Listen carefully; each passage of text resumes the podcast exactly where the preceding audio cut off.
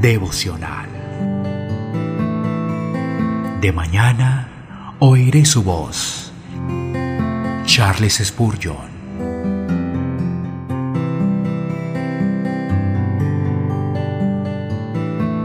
Romanos capítulo 7, versículo 13. Luego, lo que es bueno vino a ser muerte para mí, en ninguna manera, sino que el pecado, para mostrarse pecado, produjo en mí la muerte por medio de lo que es bueno, a fin de que, por el mandamiento, el pecado llegase a ser sobremanera pecaminoso.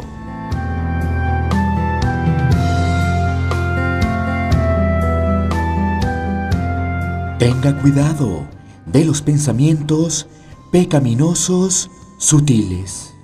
Al momento de la conversión, la conciencia es muy tierna y por ello estamos temerosos del pecado más leve.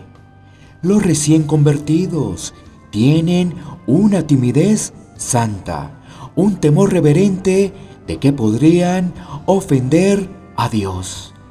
Ay, muy pronto la flor de esos primeros frutos es removida por el trato rudo del mundo circuncidante. La planta sensible de la piedad temprana se convierte en un sauce después en la vida. Demasiado maleable, se rinde muy fácilmente. Triste verdad, incluso un cristiano puede endurecerse, que el pecado que una vez lo asustó, ahora no lo alarma en lo absoluto. Gradualmente el hombre se familiariza con el pecado. El oído en el que una vez el cañón ha estado resonando no notará los sonidos leves. Al principio, un pequeño pecado nos alarma, pero pronto decimos, ¿no es un pecado pequeño? Luego viene otro más grande y luego otro, hasta que gradualmente comenzamos a considerar el pecado como un mal pequeño. Luego sigue una presunción que no es santa. No hemos caído en el pecado abierto. Verdaderamente nos hemos deslizado un poco, pero en lo de mayor importancia nos sostenemos. Podemos haber dicho una palabra impía, pero en lo que respecta a la mayor parte de nuestra conversación ha sido consistente.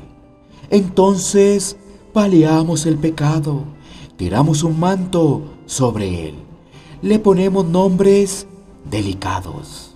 Cristiano, toma conciencia de cómo piensas con ligereza en lo referente al pecado. Ten cuidado de que no vayas cayendo poco a poco. Pecado, una cosa pequeña, no es veneno. ¿Quién conoce su carácter mortífero? Pecado, una cosa pequeña, no estropean las uvas, las zorras pequeñas.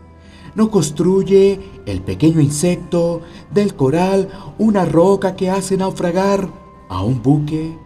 Los pequeños golpes no derriban un gran noble. La gota continúa, no orada la piedra, pecado.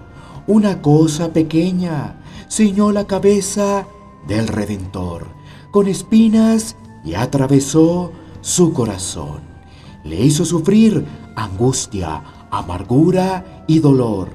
Si pudieras pesar el menor pecado en la balanza de la eternidad, escaparía de él como de una serpiente y aborrecerías el menor surgimiento de la maldad. Mira a todo el pecado como aquello que crucificó al Salvador y verás que es extremadamente malo.